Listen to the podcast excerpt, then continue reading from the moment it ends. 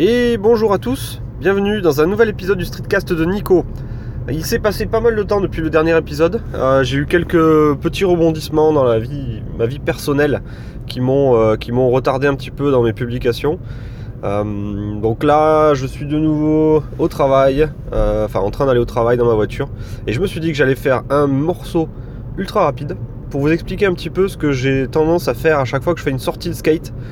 Euh, je sais qu'il y en a certains qui sont, qui sont assez intéressés par ce truc-là, cette thématique. Et euh, ce, que je, ce que je fais à chaque fois en fait que je sors quasiment, c'est que j'ai toujours mon téléphone euh, dans la poche prêt à, prêt à être dégainé. J'essaie de filmer des petits morceaux de vidéo pendant mes, mes sessions. parfois c'est pas super intéressant, on voit juste la planche qui roule.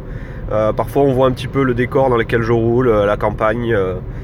Euh, des, monuments que je croise, des gens que je croise, etc. Euh, et, vous pouvez du coup voir euh, un petit peu tout ce qui se passe, soit sur mon compte Instagram. je publie des petites stories, donc c'est des petites vidéos de 5 secondes, 10 secondes maximum, qui montrent justement bah, comment ça se passe, une petite balade en skate, en skate électrique.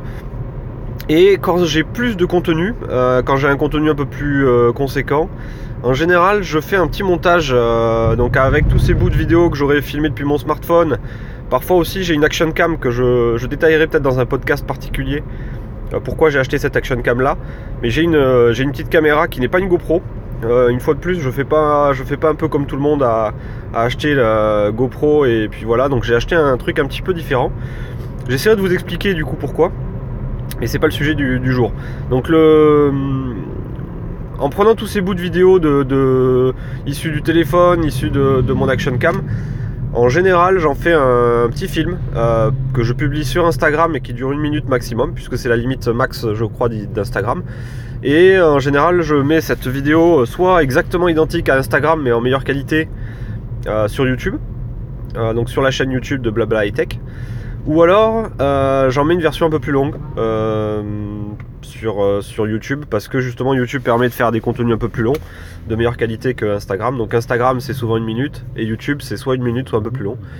Et, euh, c'est toujours, euh, moi je trouve ça toujours sympa de partager un petit peu les, sorties que je peux faire avec des gens. comme ça les gens qui étaient avec moi, bah, ils, se voient aussi en photo, en vidéo. Ils sont contents, ils ont un petit souvenir de leur sortie. Euh, et, puis ça donne un petit peu l'ambiance de, qu'est-ce qui se passe quand on se fait une petite balade en skate. C'est pas si euh, reposant que ça. Il y a pas mal de gens qui pensent que finalement se balader en skate électrique c'est euh, un peu pour les feignants.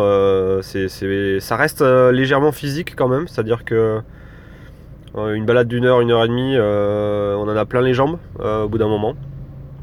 surtout la jambe arrière, je trouve moi chez moi qui, qui, prend, qui prend cher parce qu'on est toujours un petit peu contracté, parce que euh, il y a l'équilibre à conserver euh, parce que parfois ça va très vite et qu'il faut, euh, faut être très réactif au niveau des appuis. Quand, on va à 40-45 km/h et qu'on slalom entre, entre des obstacles sur la route, qu'on accélère, qu'on freine, qu'on accélère, qu'on freine, qu'on tourne. Donc on est sans arrêt en train de modifier sa posture. Et les jambes, les cuisses, les mollets, ils prennent vraiment, prennent vraiment, cher, surtout à 40-45 km/h sans amortisseur, sans rien. Donc il euh, y, a intérêt à avoir des, jambes en béton. Voilà, donc c'était euh, un petit morceau qui était qui a, pas un grand intérêt aujourd'hui, mais c'était juste un petit peu pour partager euh, la façon dont je, je partage finalement les sorties skate. Et pour le côté technique, parce que je pense qu'il y en a certains qui, sont intéressés par ce, côté-là technique, les vidéos qui sortent du téléphone, mon téléphone c'est un Galaxy S7 euh, qui filme super bien, un stabilisateur optique qui est, vraiment pas mal dessus.